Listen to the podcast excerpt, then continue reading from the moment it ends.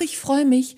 Heute spreche ich mit der wunderbaren Isabel Prophet mal wieder. Wir haben schon miteinander gesprochen. Isabel ist Journalistin und Autorin und Mama. Und genau über dieses Thema haben wir nämlich gesprochen, weil Isabel hat mich darauf aufmerksam gemacht, dass ganz oft gesagt wird, ja, Mütter könnten ja nicht schreiben, weil die müssen sich ja um ihre Kinder kümmern. Das ist mir ja alles aus dem Gesicht gefallen. Und ich habe gedacht, genau, darüber sprechen wir doch mal. Naja, ich habe das nicht alleine gedacht, sondern Isabel hat gesagt, darüber müssen wir unbedingt sprechen. Und soll ich euch was sagen? Recht hat sie.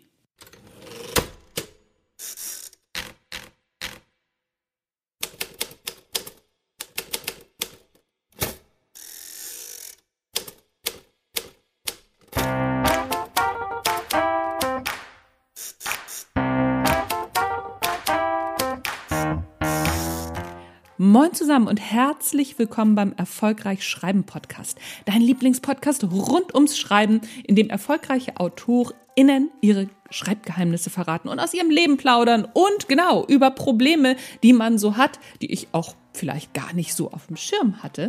Genau das machen wir nämlich heute. Und du bekommst Motivationskicks und alles, was du brauchst für deinen Schreibprozess und deinen erfolgreichen Weg zu deinem ersten, zweiten, dritten, vierten oder fünften eigenen Buch. Wer weiß. Mein Name ist Anja Niekerken und es ist mir eine Freude, dass du dabei bist.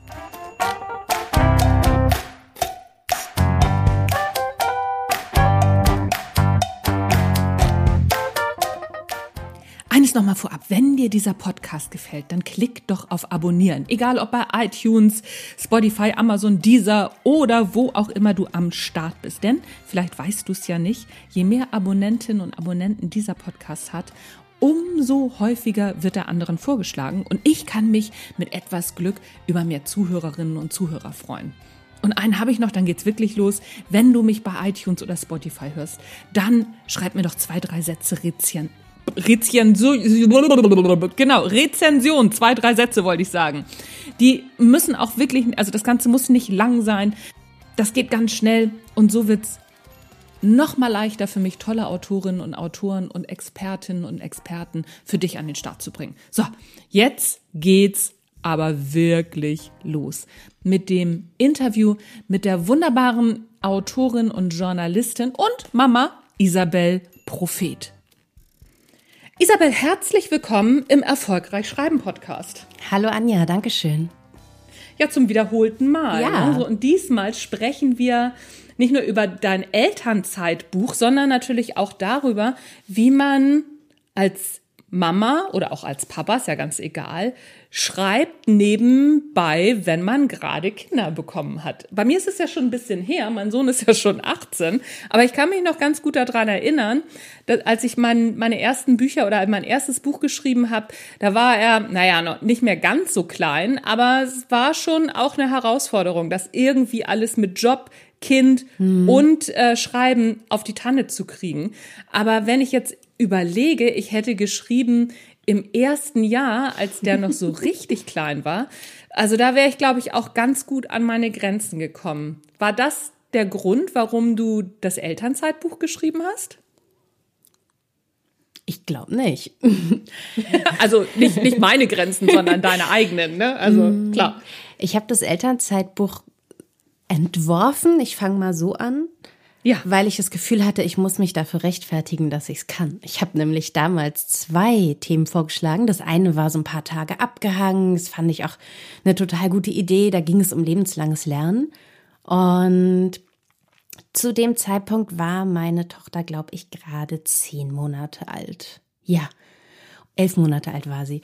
Und dann habe ich aber gedacht, ach, das glaubt mir ja keiner, dass ich das hinkriege. Und während ich so an dieser E-Mail saß mit diesem gut durchdachten Konzept, habe ich gedacht, ach, ich habe noch eine Idee. Ich schreibe was darüber, wie man in der Elternzeit Zeit für sich findet, um zum Beispiel so ein Projekt umzusetzen oder auch ein Hobbyprojekt oder überhaupt Zeit für sich hat, von mir aus, um ein Buch zu lesen. Und dann habe ich das so in fünf Minuten oder in zehn Minuten runtergeschrieben, diese neun Kapitel also nicht den Text, sondern worum es in den Kapiteln gehen kann natürlich und habe das so abgeschickt und das arbeitete dann arbeitete so in mir weiter und ich hatte zu dem Zeitpunkt schon seit ungefähr zwei Monaten einen Fernkurs angefangen und hatte einfach gemerkt, mir diese Zeit zu nehmen, tut mir wahnsinnig gut. Wie das geht, da kommen wir sicherlich noch zu.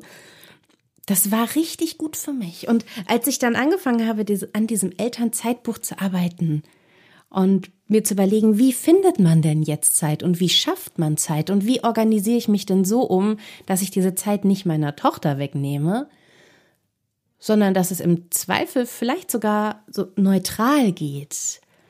Und das hat mir wahnsinnig gut getan. Und so gesehen hat das mich also auch gar nicht belastet, sondern es hat mir sehr, sehr gut dabei geholfen, so ein bisschen zu mir zu kommen. Das klingt wahnsinnig esoterisch, ist aber kein bisschen so gemeint. Es hat mir Ruhe gegeben und so ein bisschen mhm. Stabilität.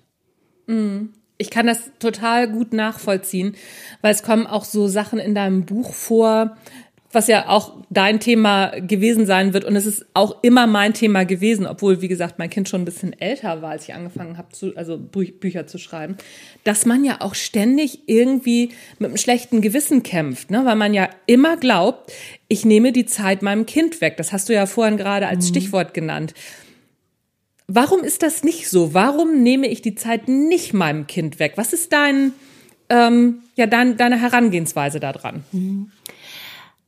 Wir sind jetzt ja zeitlich bei mir noch im Bereich der Elternzeit. Meine Elternzeit ging, bis meine mhm. Tochter ungefähr anderthalb Jahre alt war.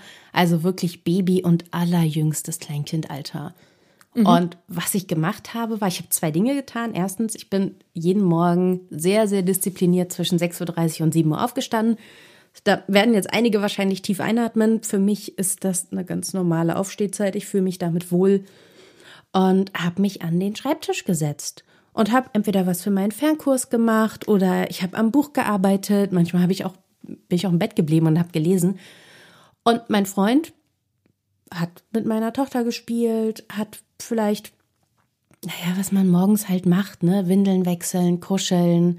So, wenn sie Durst hatte, habe ich sie vielleicht entweder zwischendurch gestillt oder als sie dann abgestillt war, ähm, hat sie dann eine Flasche bekommen. Das sind ja, ist ja wirklich noch das allerjüngste Alter. Und dann so die ersten Breie. Das sind alles Sachen, da gibt keinen Grund, warum ich da morgens dabei sein soll, wenn er noch gar nicht in der Firma ist. Also man kann ja hervorragend einen Morgen mit Kind alleine bestreiten. Ich bin Tochter einer Alleinerziehenden. Äh, das geht. Es geht hervorragend. Das war der erste Teil. Und diese anderthalb Stunden ungefähr, bis er dann gesagt hat, so, ich muss los, das hat mir so unglaublich gut getan. Und da sind wir jetzt aber im Bereich von 8 Uhr, 8.30 Uhr. Also noch ganz, ganz früh. Da ist noch gar nicht so viel passiert. Ich habe da keinem was weggenommen. Ist einfach morgens. Schöne, produktive Morgenstunden. Ich bin auch ein Mensch, ich kann echt gut morgens arbeiten. Das, glaube ich, wenn man das für sich selber formt, muss man auch ein bisschen gucken, weil man selber gut arbeiten kann. Und der zweite Teil war, klingt jetzt vermutlich furchtbar banal, machen aber echt viele Leute nicht, Hausarbeit. Dinge, die erledigt werden müssen, Mahlzeiten, Spülmaschine, Waschmaschine, keine Ahnung, habe ich alles gemacht, wenn meine Tochter wach war. Und wenn ich merkte, die wurde müde, dann habe ich mir überlegt, was mache ich in meiner Pause? Und das ist der ganze Trick, weil wenn du nämlich in die Pause startest und nicht weißt, was du machen sollst, wirst du wahrscheinlich zum Smartphone greifen. Und wenn man das lässt, dann hat man sehr viel Zeit gewonnen. Und deshalb habe ich ihr nie was weggenommen. Weil Kinder haben Spaß beim Sockensortieren. Ne? Ein Kind ist völlig egal, wenn du die Spülmaschine ausräumst, das Schlimmste, was dir passieren kann, ist, dass es sich auch einen Teller schnappt, wenn es schon ein bisschen größer ist. Das Kind fühlt sich nicht vernachlässigt. Das Schlimmste, was dir passieren kann, ist, dass es mitmachen will. Mhm. Und mhm. das ist okay. Das, ein Kind will ja mitmachen. Das will ja an allem teilhaben, was wir als Erwachsene so machen. Und deshalb gibt es keinen Grund, Dinge in den Schlafzeiten des Kindes zu verstecken. Und ja, so hast du mehr Zeit zum Schreiben. Ja, ohne ja, ich was finde, weggenommen den. Ansatz, den Ansatz finde ich total gut, ähm, äh, weil so, so, so Arbeiten zu verstecken, das kann das Kind ja mitmachen. Ne? So dass mhm. Ich kann mich noch daran erinnern, dass wir das mit unserem Kind auch gemacht haben und ähm, haben jetzt wahnsinnig wenig Probleme damit, wenn es heißt, so mach mal dies, mach mal das, das ist jetzt mal so deine Aufgabe. Ja. Dann macht er das eben. Da haben wir nie eine Diskussion mit, weil er das früher auch richtig gut fand. Abgesehen davon hat er mit dem Staubsauger laufen gelernt. Ne? Hat hinten auf den Staubsauger geschmissen mhm. und ist dann immer mitgedackelt. Also, ne? Und dann irgendwann konnte er sich loslassen. Also das war äh, ganz, ganz lustig. Wir hatten nicht so ein, so ein neumodischen Laufdingswagen, sondern wir hatten unseren Staubsauger. Voll gut. Wie hast du es denn bei deinen ersten Büchern gemacht? Wie alt war dein Kind und wie hast du die Zeit rausgeschlagen? Ähm, erstmal habe ich grundsätzlich ein ganz oder haben wir ein ganz ganz anderes Lebensmodell gefahren von Anfang an. Äh, bei uns war der Papa die Mama und ähm, also ich bin nach sechs, nach acht Wochen, acht Wochen, ne, acht Wochen ist glaube ich Elternzeit nach mhm. der ähm, nach der Geburt. Ja. Acht Wochen ist normal und ich bin nach zehn Wochen bin ich wieder arbeiten gegangen, weil ich war zu der Zeit noch im ähm, in der Finanzdienstleistung, in der Führungsposition und mein Mann war selbstständiger Hufschmied.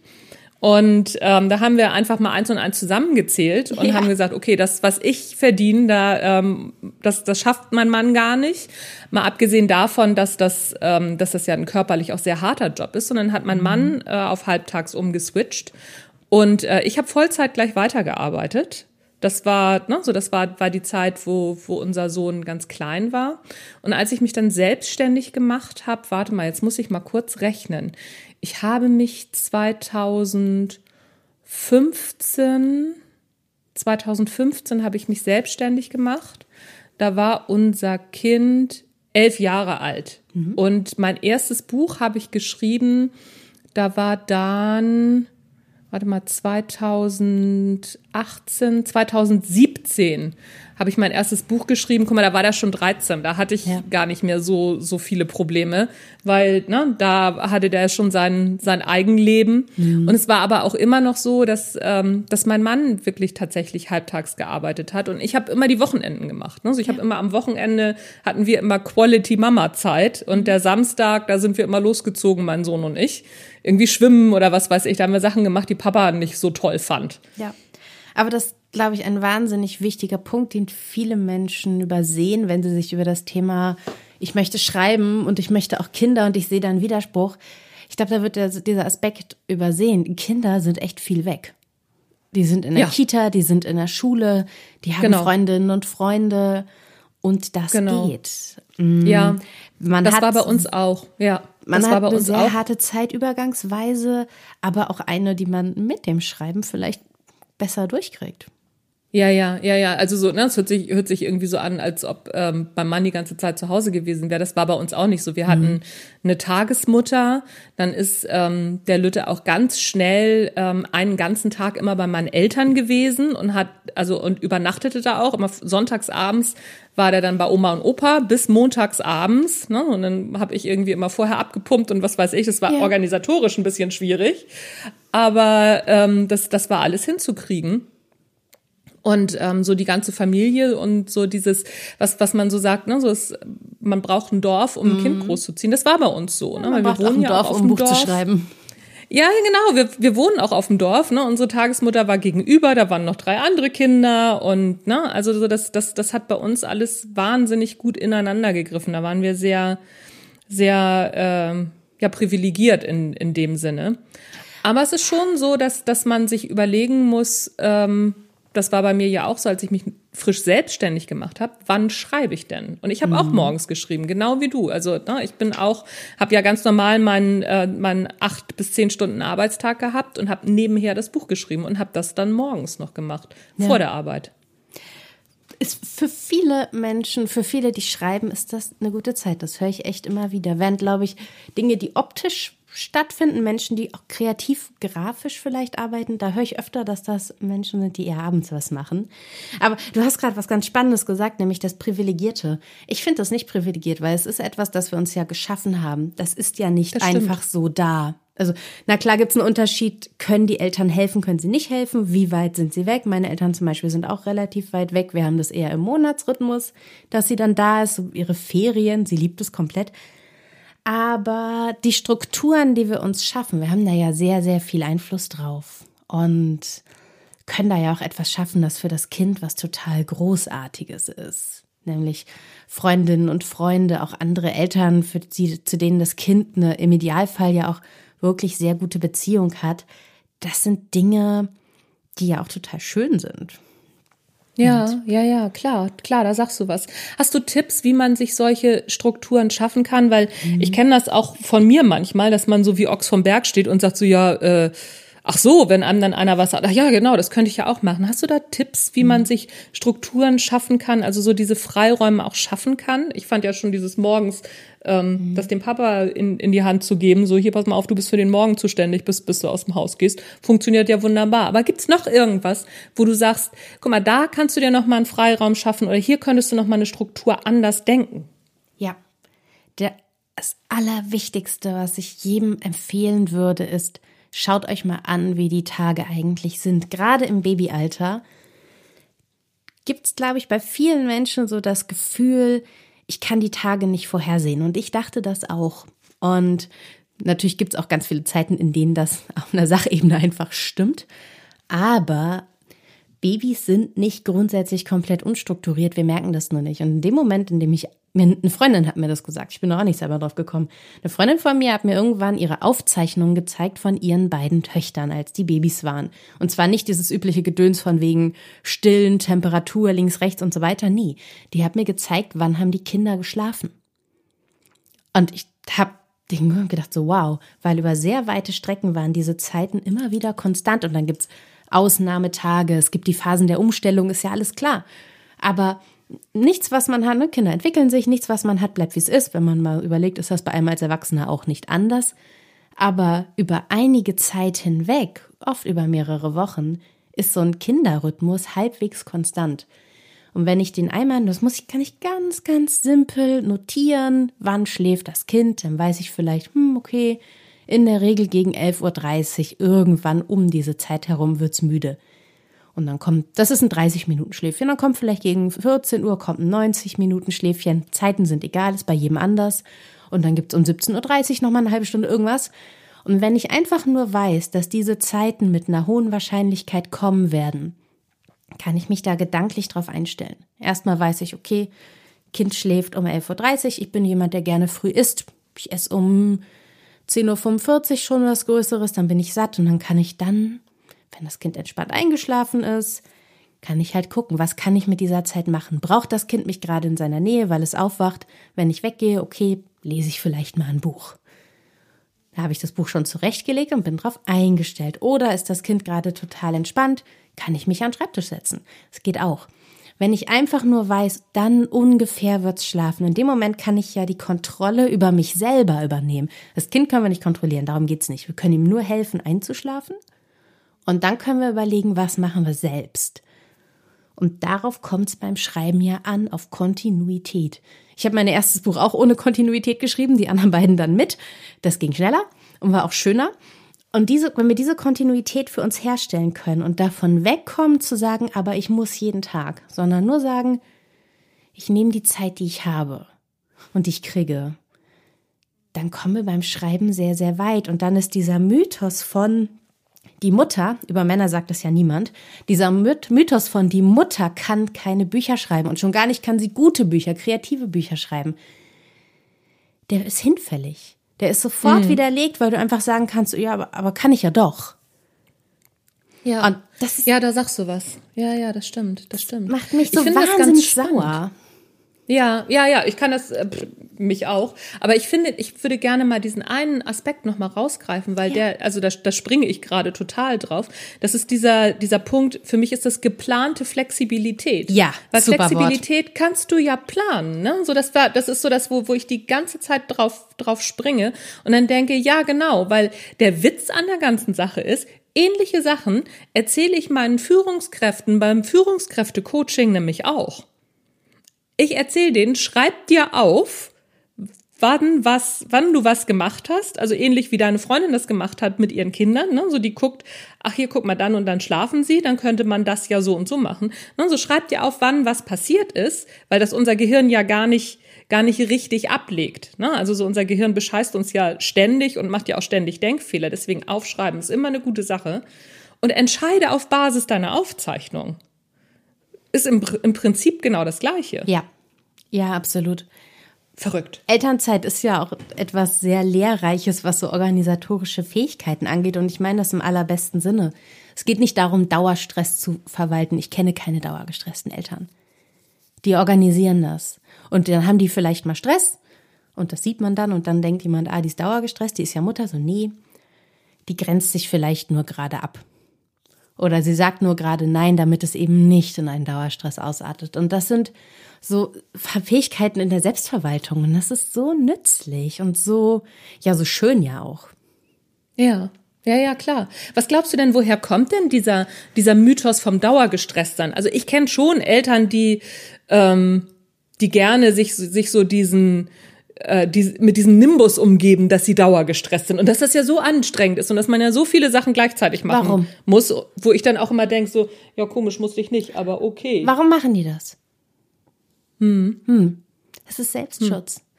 Es ist einfach ja. nur Selbstschutz. Und ich verstehe es auch. Ich selber versuche es anders zu signalisieren, weil ich auch anderen Leuten keine Angst machen möchte vor dem Familiensein. Aber mhm. ich halte das für reinen Selbstschutz. Wenn du einen Stress signalisierst, ne, dieses wirklich aktive Signaling im, im, äh, im Fach, in der Fachsprache gemeint, mhm. wenn du das tust, dann schützt du dich vor mehr. Und das ist sicherlich ein Stück weit auch vernünftig, weil auf Frauen wird immer nur mehr drauf gepackt. Und wenn Frauen Nein sagen, gibt es eigentlich nur eine akzeptable Begründung und die ist Stress, Überlastung. Ja, Ansonsten ist die Gesellschaft ja so weit darauf geprägt, dass Frauen tun und schaffen und machen, dass es keine andere Entschuldigung gibt als Dauerstress und dann musst du das signalisieren. Du kannst gar nichts anderes machen. Und gleichzeitig, wenn du dir die Gegenseite anschaust, die Gegenseite ist böse, wenn du dir die andere Seite anschaust, mhm. ist das natürlich auch ein total tolles Kampfmittel. Weil wem nutzt es denn? Eltern als nicht kreativ, als nicht problemlösefähig, als überlastet, als dauergestresst darzustellen. Das ist einfach eine Methode, um Eltern loszuwerden, um sie in der Karriere an die Seite zu schieben. Das ist ein Kon Mittel des Konkurrenzkampfs. Und Konkurrenzkampf, muss ich dir nicht erzählen, funktioniert nicht. Mhm. Ist mhm. nicht kooperativ, ja, funktioniert nicht.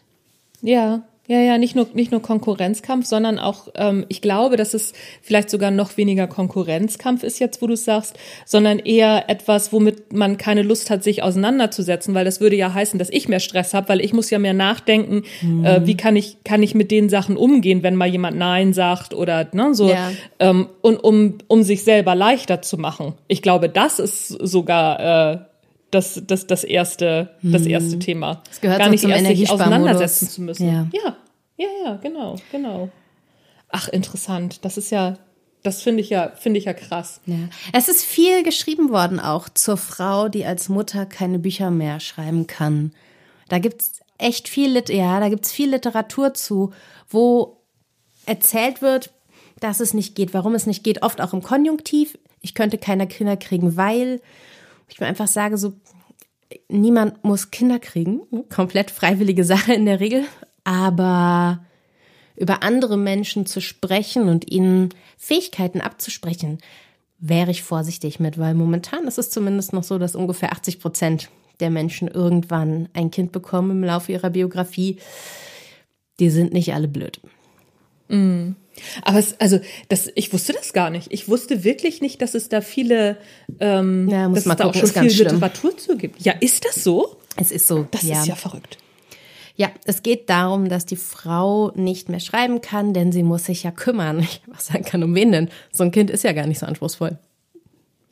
Naja, und vor allen Dingen ist es ja auch so, also ich sag mal, na gut, okay, mein, mein Mann und ich, wir waren, waren nun schon auch in unserer oder in meiner Generation, ich bin ja einen Tick älter, mhm. waren wir schon Vorreiter. Also ich bin auch schon Sachen, ganz merkwürdige Sachen gefragt worden. Ne? So von einer Kollegin, als ich gesagt habe, äh, ich muss zum Kindergarten Elternabend, da guckt die mich an, du hast ein Kind, auch in dem Ton. Und dann habe ich gesagt, ja, ja, klar, ich habe ein Kind, der, ne, der, der ist jetzt, äh, da war er vier, glaube ich, der ist jetzt vier. Also, ne, und ich habe mit der Kollegin schon eine Weile zusammengearbeitet. Und dann sagte sie, das war aber kein Wunschkind, oder? Oh. Und, wo ich dann dachte, und habe ich sie angeguckt, meine ich so, überleg noch mal, was du da gerade gesagt hast. Und ne, so wenn du mir die Frage nochmal stellst, würde ich dir auch eine Antwort geben. Da war sie völlig konsterniert, weil sie dachte, dass, das, dass die Frage völlig okay war. Also ja ähm, ja, ja, das, das stimmt schon, aber es ist ja letztendlich, naja, aber in der modernen Arbeitswelt ist, ist es schon, oder auch nicht nur in der Arbeitswelt, es ist ja schon immer noch ähm, die Ausnahme, ne? dass sich die Frau nicht hauptsächlich kümmert. Ich glaube, das ist immer noch mm. die Regel, oder? Ja. Man gut, in Berlin wahrscheinlich ich, nicht. Genau, da, ich wollte gerade sagen, ich wohne halt in Berlin in einer, ja. in einer Gegend mit sehr vielen Familien. Wir sind hier zwar die Jüngsten, aber das sehe ich schon oder ich beobachte es schon anders. Aber ich weiß trotzdem, dass du recht hast. Ähm, das gibt es natürlich viel, dass die Frauen sich hauptsächlich kümmern. Da bewegt sich aber auch gerade ganz viel. Und das ist auch etwas, wo wir, glaube ich, dann als Menschen mit einer gewissen Publizität auch die Pflicht haben, zu sagen, so ist das, so kann das sein, guck doch mal, schau doch mal, so kann man das machen. Weil wenn wir immer nur darüber reden, wie viel die Frau machen muss, dann zementieren wir damit das Bild. Und dieser Glaube daran, es ist gleicher Punkt wie eben, ne? wir machen damit die Frau weiterhin klein.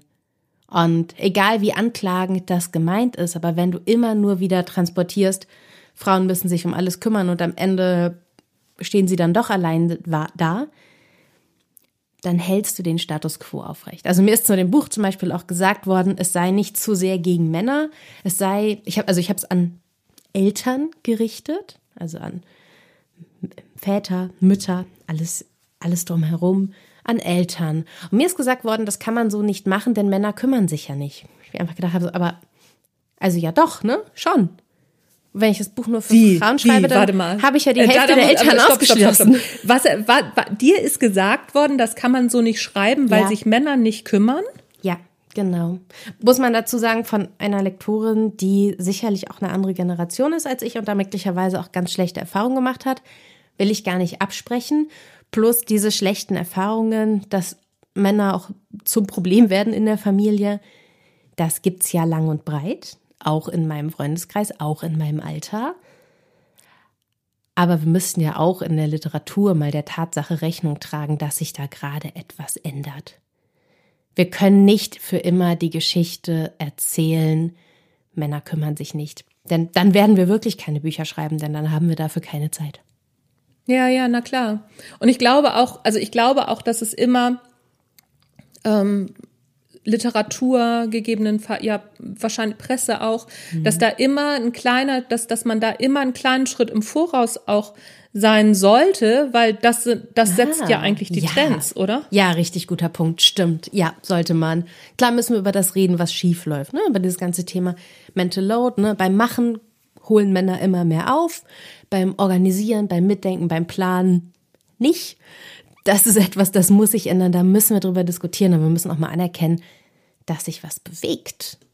Mhm. So. Mhm. Ja, das stimmt. Ansonsten ist es ja immer die einfachste Lösung zu sagen, ja, Frauen können nicht, weil, ha, dann werden wir keine mhm. Bücher schreiben, dann werden wir keine Karriere machen, dann werden wir, dann bleibt es halt, wie es ist.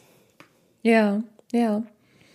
Glaubst du, dass es ähm, vielleicht auch mal Zeit wird für so ein, also ich weiß nicht, ob es ein Buch ist, weil wir wissen ja aus dem Buchmarkt, dass äh, der Großteil der Leserinnen ja tatsächlich Frauen sind. Ja.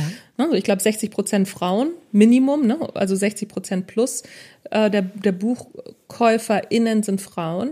Glaubst du, dass es vielleicht mal Zeit ist für so ein, so ein Buch ähm, so die neuen Väter. Ich meine, sowas gibt es ja schon, mhm. aber dass, dass da noch mal ein Stück weit mehr Trend gesetzt werden müsste? Ja, also was ich sehr gut finde, ist die Arbeit von Birk Grüling zum Beispiel. Mhm. Der in der Richtung Eltern als Team heißt sein Buch und der macht viel in der Richtung. Das finde ich mhm. richtig, richtig gut. Mm, ich überlege gerade, was so das richtige Format wäre es, was es halt gibt und es ist grässlich. Ich habe, als ich, als ich schwanger war, habe ich meinem Freund so ein Buch besorgt und ich hatte dann bei mehreren die Leseproben gelesen, so ironische Elternzeitbücher. Und wir haben, wir haben auch mal eins geschenkt bekommen, deshalb haben wir jetzt zwei davon. Die sind so schlecht. Da geht's halt darum, wie Väter mit der Flasche kämpfen und wie überfordert die sind und das Kind ist dann ja wieder der Boss. Und ich meine, okay, Klar, wenn das so kommuniziert wird, hätte ich als Mann halt auch keinen Bock auf die Elternzeit. Frauenbücher, die sich mit dem Thema befassen, nehmen das halt auch ernst. Und das ist ja immer so die Frage, wie ernst nimmst du deine Leserinnen und Leser? Du kannst das witzigste Buch der Welt schreiben und trotzdem die Konsumierenden ernst nehmen. Und das tun diese Bücher aber nicht. Mhm. Mhm. Und ja, ja, das, das ist so, Humor muss ja nicht immer darüber nur funktionieren, dass man so tut, als wäre alles ganz schrecklich und man macht das Beste draus. Man kann auch mal erklären, dass Dinge funktionieren, dass man sie in die Hand nehmen kann, dass man organisieren und ein Stück weit auch steuern kann. Und man kann dabei sehr lustig sein, ohne dass man dann so tut, das Kind würde irgendwie die, die, die Kontrolle übernehmen, denn das können Kinder nicht. Ja, das stimmt. Das stimmt. Also so Kinder haben ja immer nur die Macht, die man ihnen verleiht. Also mehr Macht hat ein Kind ja nicht. Genau. Per se. Ne? So, ja. so ein Baby kann ja eigentlich gar nichts tun letztendlich. Ne? So außer schreien. Klar kann das innervierend sein. Das ist überhaupt keine Frage. So viel schreien Aber, die auch nicht. Also, mein Gott, da gibt's ja, auch Studien zu. So viel schreien Kinder nicht. Es stimmt einfach nee, das stimmt. nicht. Es, nee, das stimmt. Bin ich auch also Sohn gefragt worden. Ganz wenig geweint. Ich glaube, meine Tochter hat einfach normal geschrien. Es gibt ja diese Schreiphase am Anfang, da schreien die halt 90 Minuten am Stück. Ist nicht schön, machst du Ohrenstöpsel rein, nimmst es auf den Arm, hast es einfach lieb. Nach ein paar Monaten, nach ein paar Wochen ist das wieder vorbei. Gibt es Studien zu, so viel schreien die nicht. Mhm, mh. So, und wenn man die in den Arm nimmt, äh, es wird schon. Es ist natürlich ja. unglaublich hart. Ich fand es auch hart, weil ich auch sehr lärmempfindlich bin. Aber das hört ja wieder auf. Ich kann mich da gar nicht dran erinnern, wenn ich ehrlich bin. Ich meine, gut, ich war ja auch schnell wieder weg, also mhm. ne, so, äh, aber äh, unser Sohn hat wirklich nicht viel geweint. Der hat ja. wirklich nicht viel geheult. Also es war war einfach. Kinder so. sind unterschiedlich, ne? Ja, ja, es war ein unglaublich einfaches Kind. Ne? So, ich mhm. hätte eigentlich gerne ein zweites Kind gehabt, hat nicht sollen sein aus verschiedenen Gründen. Aber inzwischen bin ich ganz froh, weil besser wäre es nicht geworden. ja, ich, klar, es gibt Schreibabys. Ja. Es gibt auch viele Schreibabys, natürlich. Mhm. Aber erstmal, ne, wie, wie wahrscheinlich ist das? Und zweitens, immer wieder, immer wieder die gleiche Studie, wenn das Schlimmste, was wir uns vorstellen, überhaupt eintritt, die Wahrscheinlichkeit ist schon wahnsinnig gering. Die Wahrscheinlichkeit, dass wir dem nicht gewachsen sind, ist ganz nah bei Null. Ja, ja, ja, ja, das stimmt, das stimmt. Und da kann man sich dann ja auch Gedanken drüber machen, wenn es soweit ist. Ne? Man muss ja nicht Probleme irgendwie schon ähm, schon, schon vorher sozusagen herbeireden. Das, mhm. das ist ja einfach so. Ja. Ich würde gerne noch mal auf dieses Zeitthema, ne? So, ja. ich weiß ja, also ne, wir beide haben ja schon öfter miteinander gesprochen und ich weiß ja, dass du eine Planungs- und Organisationsqueen bist. Also so, das, das ist wirklich, das ist der Wahnsinn. Ich organisiere und plane ja auch schon viel, aber ähm, vor dir ziehe ich ja immer noch, ziehe ich ja auch noch meinen Hut. Da, also äh, das, das ist ja Wahnsinn. Wo, ne, also wir haben ja über dieses Morgensschreiben haben wir mhm. gesprochen. Wie kann ich noch durch Organisation und gute Planung mir Zeiträume schaffen? Ich kann auf jeden Fall schauen, mit wem ich da zusammenarbeiten kann. Also ganz klassisches Beispiel, glaube ich, das ganz viele Familien kennen, ist, diese Woche ist meine Tochter krank. Und diese Krankheitswelle geisterte schon durch die Kita und am Sonntagabend haben wir hier High Five gemacht und haben gesagt, cool, an uns ist es vorbeigegangen.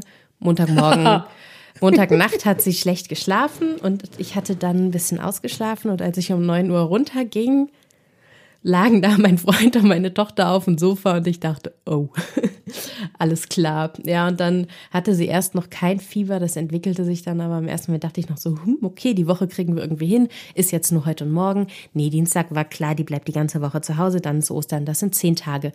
Das ist mit einem Trotzphasenkind eine echt lange Zeit. Das würden vermutlich alle Eltern sagen.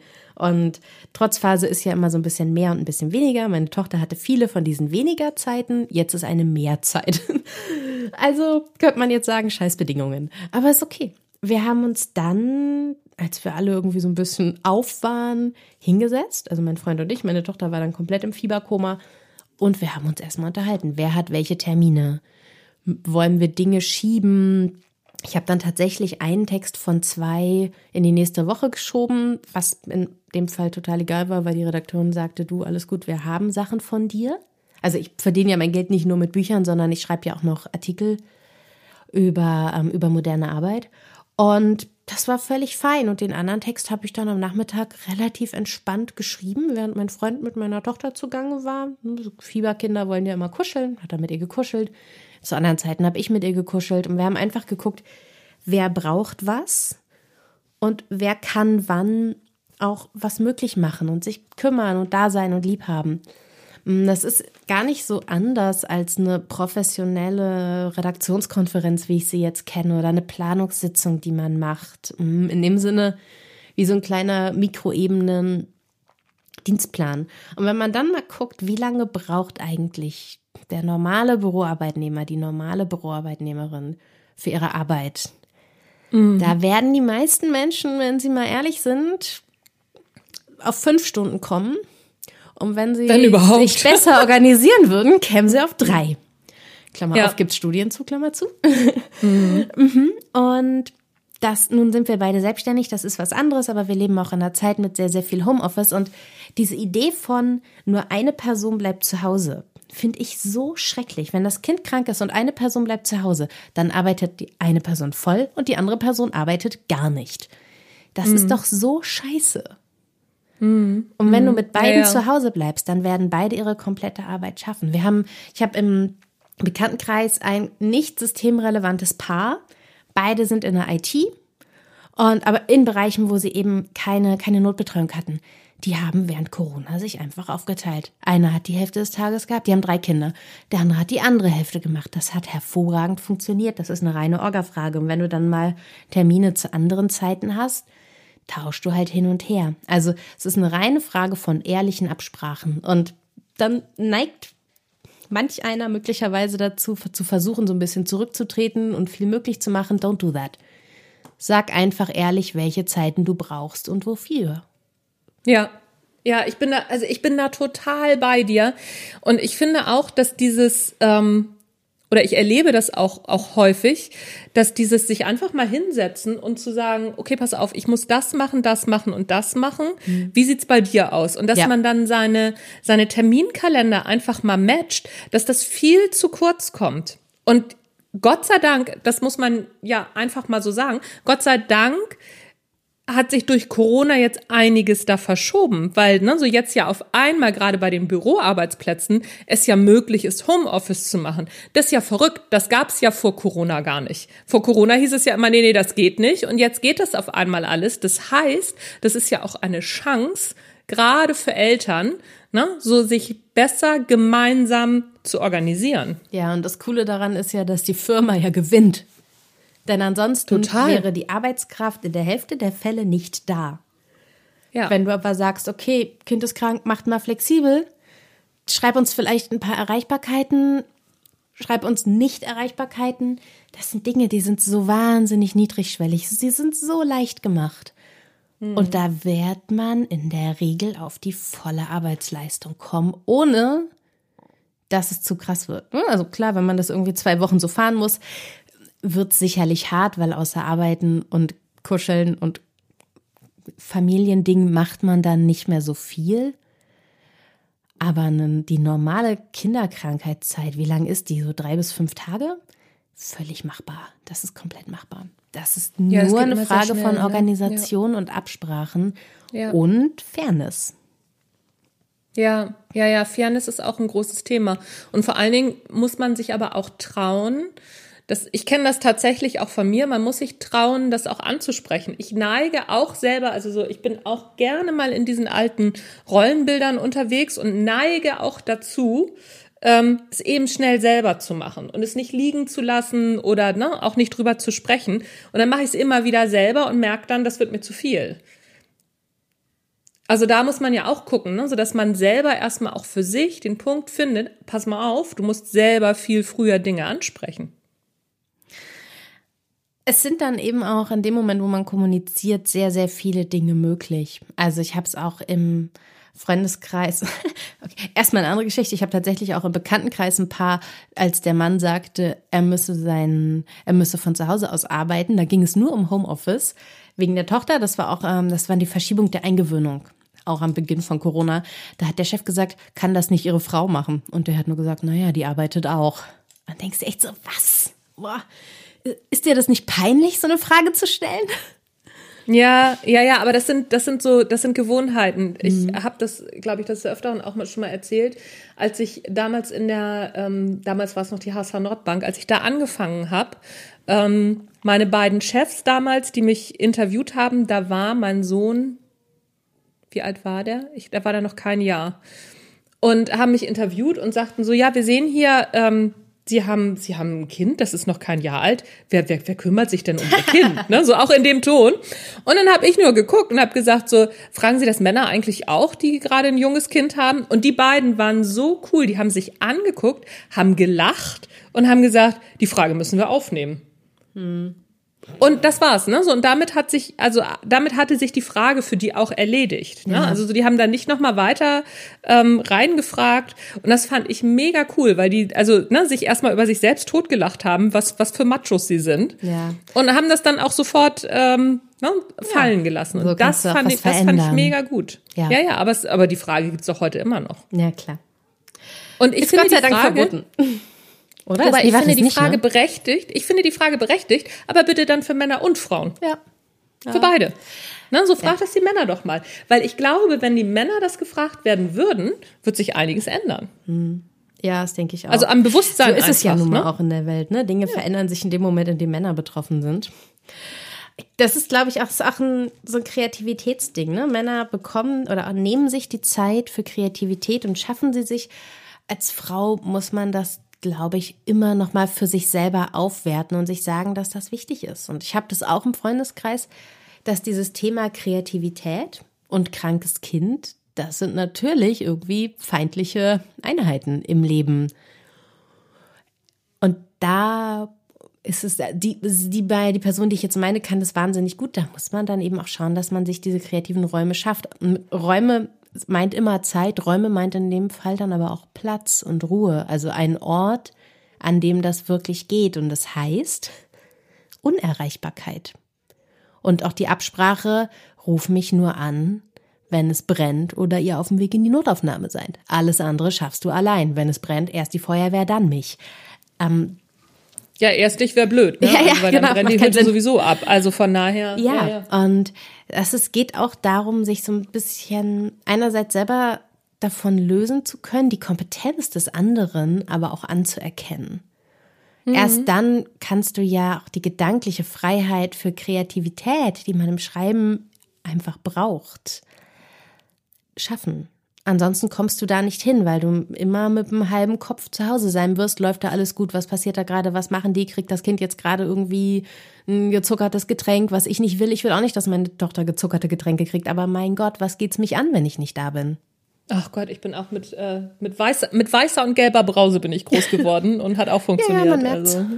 Ja, ja. Ne? Also das Ding an der ganzen Sache ist aber auch, wo ich gerade die ganze Zeit drüber nachdenke, ist vielleicht auch mal zu trennen ne? so, und zu sagen, okay, ich muss gerade beim Schreiben, ne? so wenn wir nebenher schreiben und jetzt nicht gerade morgen Abgabetermin haben, mhm. ne? so dass mal, wenn wenn das mal Voraussetzung ist, dann auch einfach zu sagen, okay, heute ist mein Kind krank, dann kümmere ich mich heute um mein krankes Kind und morgen ist mein Kind gesund und dann lasse ich mich wieder auf was was Neues ein. Ne? Ja, so 100 Prozent, ja. Einfach also mal so, nicht schreiben.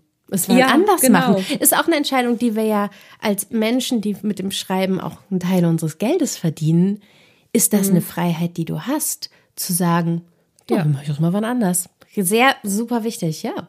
Und es ne, fühlt sich gut an. Also den Moment, ja, auch den Moment auch ähm, also viel mehr im Moment zu sein, ne? so, weil mhm. dieses beides gleichzeitig immer im Kopf zu haben, bindet ja die Kreativität beziehungsweise tötet sie ja. Ne? So, ich merke das bei mir immer wieder, wenn ich merke, ich habe zu viel auf dem Schirm und will dies noch, will das noch, das Loslassen immer die beste Lösung ist, um wieder in die Kreativität zu kommen. Und, und dann zu sagen, nee, dann eben jetzt nicht. Also, weil bei mir geht's, ist es tatsächlich auch aktuell so, in zwei Wochen fahren wir in Urlaub und ich habe noch einen, ähm, einen Artikel zu schreiben für die Camper Dogs. Ich schreibe ich schreibe einen Artikel für, für Camping mit Hunden.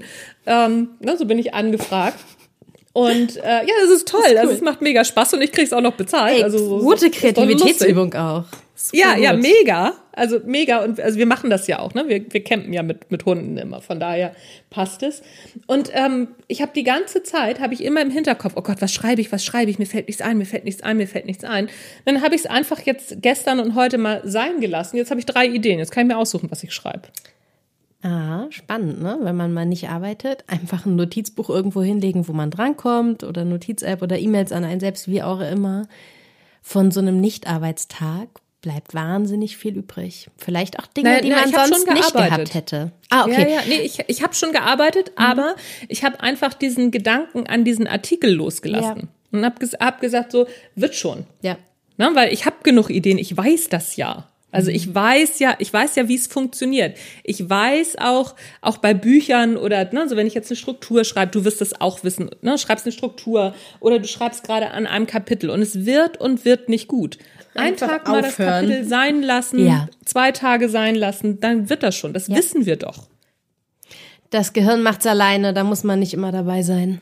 Richtig, genau. Aber dieses Loslassen ist so wahnsinnig schwer. Und ich glaube, dass das für Eltern oder ne, so auch gerade wenn, wenn du kleine Kinder hast, auch gut ist. Lass doch einfach, ne, so lass, lass es doch einfach mal los, dein Buch, oder lass auch zwischendurch mal dein Kind los. Ne? So beides funktioniert dann, trotzdem. Ja. Und man kann auch beiden dabei die Aufmerksamkeit geben, die sie brauchen, nur halt nicht gleichzeitig, weil dann kommst du wirklich genau. in so eine Stresssituation. Das ist halt Quatsch. Es bringt keinen Bereich weiter. Und es macht auch keinen Bereich gut. Nein, es macht, es macht beide Bereiche schlecht. Genau. Furchtbar. Ja, ja, genau, genau, genau. Und man selber geht dabei auch unter. Ne? Es ist ähnlich, ja. habe ich in deinem Buch nämlich auch gesehen, so dieser Konflikt, ähm, dass man sich Zeit für sich nimmt. Also nicht fürs Schreiben, nicht fürs Kind, nicht fürs Arbeiten, nicht fürs Aufräumen, sondern nur für sich. Und das ist auch so, das ist für alle anderen Bereiche wahnsinnig wichtig. Wenn wir das nicht tun, drehen wir irgendwann am Rad. Ja. Ja. Geht auch darum, so die eigene Energie aufladen, arbeiten zu lassen und brauchst du sowohl um in einer Familie mit anderen Menschen zusammenzuleben, als auch um was zu schreiben. Ja, ja, ja, ja genau, genau. Habe ich auch teilweise vernachlässigt am Beginn der Elternzeit. War sicherlich ein Stück weit einfach auch ein Anfängerfehler. Bei mir kam jetzt noch der Schlafmangel dazu, der nicht von meiner Tochter ausgelöst war, sondern von einer allgemeinen Schlaflosigkeit. Ähm, aber wir sind ja eigenverantwortlich. Ne? Also wie, wie oft erlebst du das auch, dass, dass der Stress so als Hilferuf benutzt wird, wo ich einfach nur sagen kann, ey, die meisten Leute haben zu viel zu tun, um dir zu helfen. Du musst dir gerade selbst einen Ausweg schaffen, weil das Problem hast du erkannt. Und da muss man eben auch sortieren. Was muss ich machen? Was will ich machen? Was mache ich, um dieses Stressschild weiter hochhalten zu können? Und wenn man ehrlich ist, dieses Stressschild hat oft eine, spielt eine sehr, sehr wichtige Rolle. Daran kann man sich nämlich festhalten. Ich habe Stress. Es definiert mich.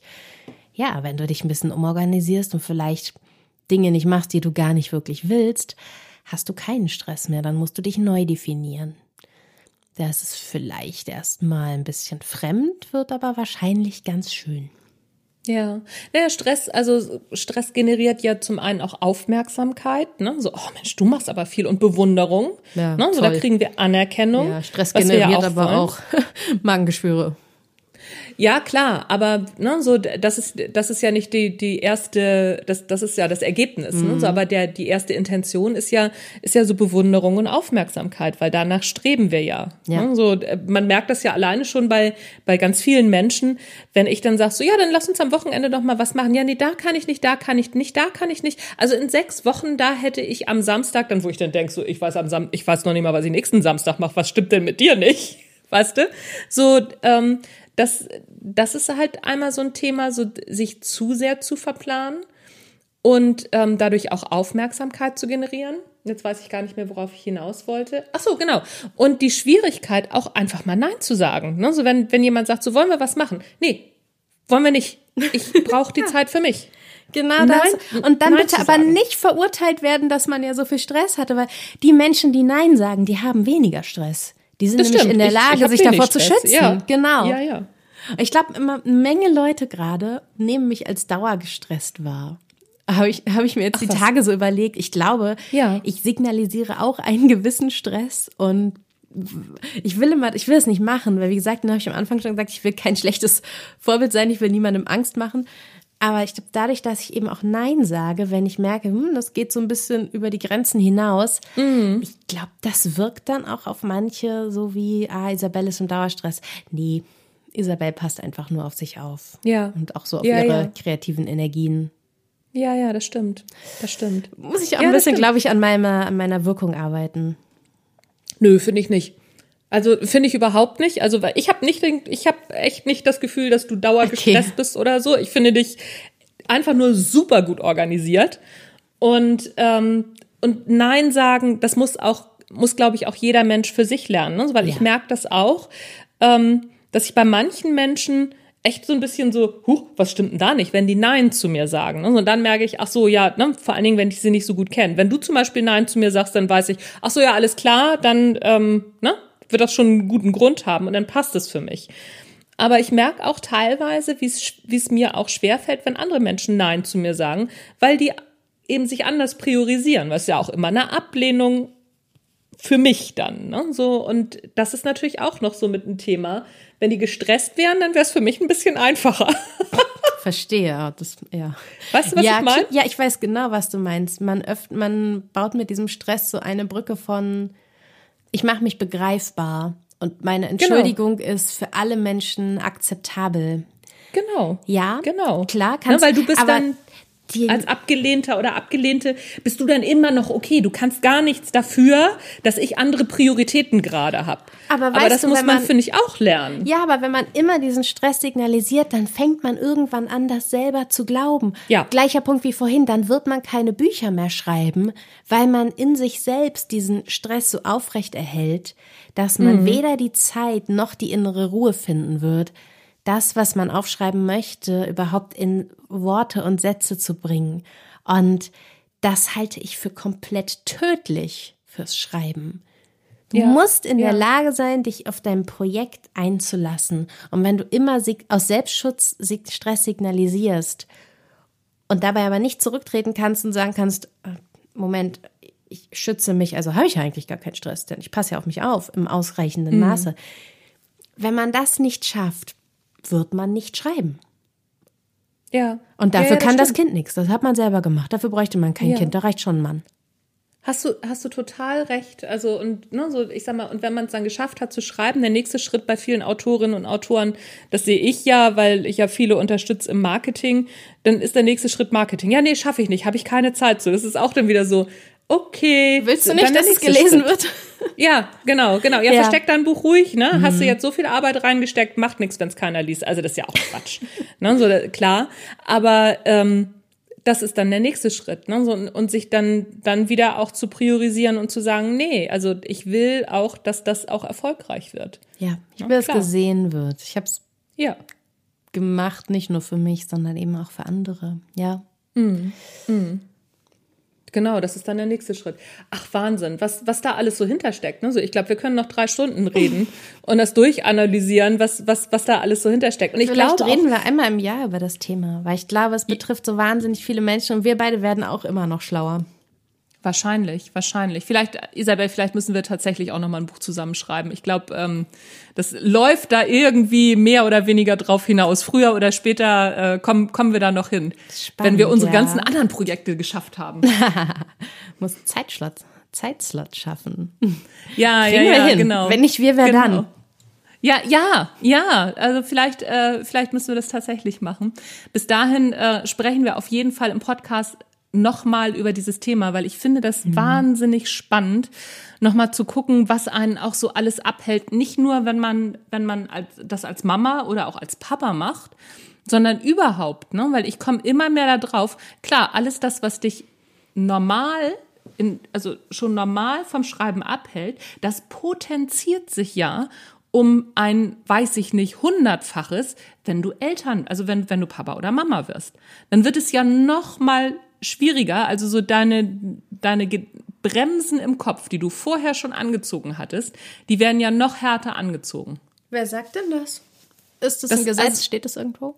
Nee, Mach's doch also, anders. Aber das, ja, genau, klar, aber ich glaube, mhm. dass, dass es vielleicht auch Sinn macht, sich vielleicht vorher schon mal zu überlegen, ne, so bevor man Kinder haben will oder während der Schwangerschaft vielleicht zu überlegen, was habe ich für Bremsen im Kopf? Ja. Ja. Das wäre doch vielleicht gar nicht so blöd, ne? So dass das vorher schon mal ähm, sich, sich das klar zu machen, oder? Was meinst du? Das, ist, das ärgert mich total. Ich habe eben schon gedacht, wenn wir darüber eine Podcast-Folge machen, rege ich mich die ganze Zeit nur auf. Weil ich einfach, entschuldige mal, wir sind doch freie ja. Menschen. Leb's aus. Ja. ja, frei sein ist fürchterlich anstrengend. Tut mir leid, kann ich nicht ändern, aber frei sein bedeutet doch einfach Entscheidungen zu treffen. Und wenn ich mich immer wieder an diesem Bremsen, Bremsen sind immer nur eine Form des Selbstschutzes und sie sind ein sehr überflüssiger Selbstschutz. Ne? Du hast, ein, du hast eine Bremse im Kopf, die dir, wenn du so an einer hohen an, einem, an einer hohen Klippe stehst, dann hast du in diesem Kopf kurz das Bild vom Runterspringen. Das ist die Bremse im Kopf, die dir sagt, geh nicht zu nah ran, sonst fällst du. Von diesen Bremsen ja haben wir ganz, ganz viele. Genau. Ein paar von denen sind super, die sorgen dafür, dass wir am Leben bleiben. Ein paar von denen sind einfach nur eine Angst, die irgendwie konstruiert ist, das hat keine Funktion. Wenn du erstmal nur ein Buch schreibst, passiert nichts Schlimmes. Du musst es nicht veröffentlichen. Du kannst es immer noch machen, aber erstmal schreiben, da passiert nichts. Wenn du dich hinsetzt, das Schlimmste, was dir passieren kann, ist, dass du einen Rechtschreibfehler machst oder dass du irgendwie keine gute Grammatik hast, kannst du alles hinterher noch ändern. Heutzutage ist ja alles irgendwie digital und auf Computer. Haben wir beide nicht mehr anders erlebt ist okay. Da passiert nichts. Und deshalb regen mich diese Bremsen im Kopf so auf, weil ich mir denke so, hey, schreib doch erstmal. Dir passiert nichts, schreib's erstmal auf, es ist alles in Ordnung. Lässt eine Rechtschreibkontrolle drüber laufen, dann machst du Feierabend. Morgen guckst es dir wieder an, kannst es noch überarbeiten. Es passiert nichts Schlimmes. Es passiert auch mit mir nach einer schlechten Nacht oder an einem wilden, nach einem wilden Morgen mit meiner Tochter, wo es vielleicht in der Kita noch einen kleinen Streit ums Schuhe anziehen gab, keine Ahnung. Wenn ich mich dann hinsetze und einen schlechten Text schreibe, passiert nichts. Sieht keiner, kann ich am nächsten Tag überarbeiten. Ja. Und da denke ich mir so oft, es gibt so viele Dinge, vor denen man im Leben Angst haben kann, aber doch bitte nicht davor, einen schlechten Text zu schreiben. Mhm. Mhm. Und vielleicht ja, hat mich das also, Elternsein ja. da auch ein bisschen nochmal entspannt, weil so ein Kind liebt dich immer weiter. Egal wie schlecht der Text ist, den du geschrieben ja, hast, stimmt. das Kind liebt das dich stimmt. immer weiter. Das stimmt. Und du kannst auch scheiß Rezensionen haben. Ja, das Kind findet genau. dich trotzdem großartig. Ja, genau. Ich finde das super. Meine Mama hat ein Buch geschrieben, kann es noch nicht mal lesen, findet es aber super gut. Ja. Ja, ja, klar. Genau das. Ja, und ja, das stimmt. Das ist schön und so gedacht. Und wenn man so auch ein bisschen mit sich selber arbeitet, mit diesem wahnsinnig stabilen, flexiblen Sicherheitsnetz, das die Liebe eines Kindes einem emotional geben kann. Also das Kind ja. ist nicht dazu da, einen zu stützen, aber die, die Liebe, die man spürt, das kann einem wahnsinnig viel Sicherheit geben beim Schreiben und bei, so, bei der kreativen Freiheit. Da kann man ja, sich ja, auch stimmt. Dinge trauen, die man sich vorher nicht getraut hat, weil egal wie sehr man von anderen abgelehnt wird, zu Hause nicht. Das stimmt, das stimmt. Ach, das finde ich, das finde ich einen schönen Abschluss, weil es ist ja wirklich so, ne? So die, dein, dein Kind liebt dich erstmal bedingungslos. Ja. Und äh, das zu versauen, da musst du schon ziemlich viel Scheiß bauen. Und mhm. ähm, aber das kann einem ja wirklich wahnsinnig eine Stütze geben. Das stimmt. So habe ich, da habe ich noch nie so drüber nachgedacht. Es ist bei mir aber tatsächlich auch so wenn ich mir das jetzt so einmal bewusst mache. Das stimmt, weil ich genau weiß, ne, so, ach, guck mal, der sitzt da, daddelt jetzt so vor sich hin, ist auch schon 18 und trotzdem, wenn ich hingehe und sag so, ach Mensch, ne, Kind, ich brauch mal einen Drücker, dann sagt er, ja, komm, kleine Mama, weil er mittlerweile anderthalb Köpfe größer ist als ich. Ja. Und, ne, so, und das ist immer wieder wunderbar. Ja, ja, das stimmt. Ja. Das stimmt. Da hast, da hast du total recht. Isabel, Anja. Wo findet man dein neues Buch? Also, ne, mach mal, mach mal ein bisschen Promo für dein Buch hier jetzt, weil das Buch ist ganz, ganz wunderbar. Ich habe es hier liegen. Es ist so schön geworden. Wo kann man dein Buch bestellen? Das neue Buch habe ich selber verlegt. Das mhm. heißt, mhm. es wird bei Amazon angeboten. Ihr könnt es grundsätzlich überall bestellen, weil es im Verzeichnis lieferbarer Bücher gelistet ist. Am schnellsten wird es in der Regel wahrscheinlich tatsächlich über Amazon gehen. Ein E-Book gibt es jetzt auch. Das, Sehr schön. Ähm, genau, es sind so die Haupt. Sag nochmal, wie es heißt. Das Elternzeitbuch.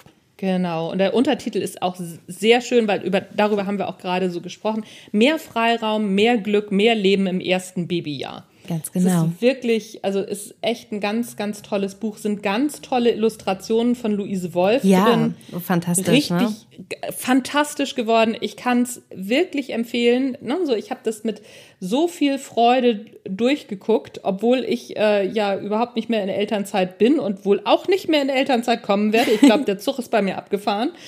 Aber ähm, das ist, es ist wirklich ganz, ganz großartig. Und weißt du, was ich mir überlegt habe? Na? Ich habe hier ähm, das, das Beispiel, also das Beispielbuch von, von Isabel hier in der Hand. Und das verlosen wir einmal unter allen Podcast-Hörerinnen und Podcast-Hörern. Schön. Einfach an mich direkt eine E-Mail schicken an fragen at anjanikerken, alles zusammengeschrieben.de und mir einmal kurz schreiben, warum ihr das Buch von Isabel unbedingt lesen müsst. Und unter allen Einsendungen, die bis ja, ich sag mal, in den nächsten zwei Wochen reinkommen, verlose ich das Buch. Ich leite die natürlich auch an Isabel weiter und vielleicht verlosen wir oder wir suchen die beste Einsendung aus. Das überlegen wir uns äh, ja. jetzt on the run noch. Ne? Wir lesen uns das alles durch, warum dieses, warum ihr das Buch lesen müsst. Und dann sage ich auch im Podcast Bescheid, wer das Buch gewonnen hat. Wollen wir das so machen? Machen wir ja, so, ne? super. Ich habe das Buch auch sehr, sehr gut behandelt. Ich habe nicht drin rumgekritzelt. was ich normalerweise immer mache. Aber das habe ich diesmal nicht gemacht, weil ich nämlich schon von Anfang an gedacht habe, das ist ein so schönes Ding. Das, äh, das müssen wir definitiv verlosen und das machen wir auch so. Vielen Dank. Isabel, ich danke dir für das wunderbare Gespräch und ja, spätestens in einem Jahr wieder, ne? Auf jeden Fall. Ich danke dir. Bis bald.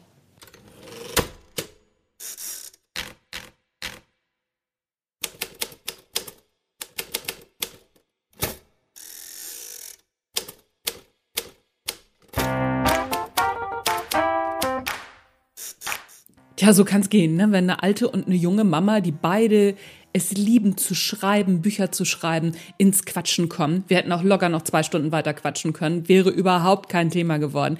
Ich hoffe, es war für euch was dabei. Du konntest oder für dich was dabei, du konntest dir was rausziehen. Wenn du Fragen hast, schreib mir gerne an fragen@anja-niekerken.de. Wenn du Anregungen hast, wen ich mal einladen sollte und und und, freue ich mich immer. Und natürlich für die Verlosung des Buches von Isabel Prophet, das Elternzeitbuch. Wenn du das haben möchtest, dann schreib mir auch unter fragen at anjaniekerken.de und schreib mir, warum du das Buch haben willst. In zwei Wochen beziehungsweise in drei Wochen, weil jetzt fahre ich nämlich erstmal in Urlaub, gebe ich dann bekannt, wer das Buch gewonnen hat. Ich freue mich auf deine E-Mail und schreib mir doch auch gleich mal, warum du den Podcast gut findest oder was ich vielleicht noch verbessern könnte. Bin ich auch gerne bereit zu, gerne bereit zu, hört sich ein bisschen arrogant an, oder? Nee, ich freue mich wirklich, wenn ich den Podcast verbessern kann, weil das ist ja ein Podcast für dich. Ich mache das zwar auch gerne, ich mache es zwar auch für mich,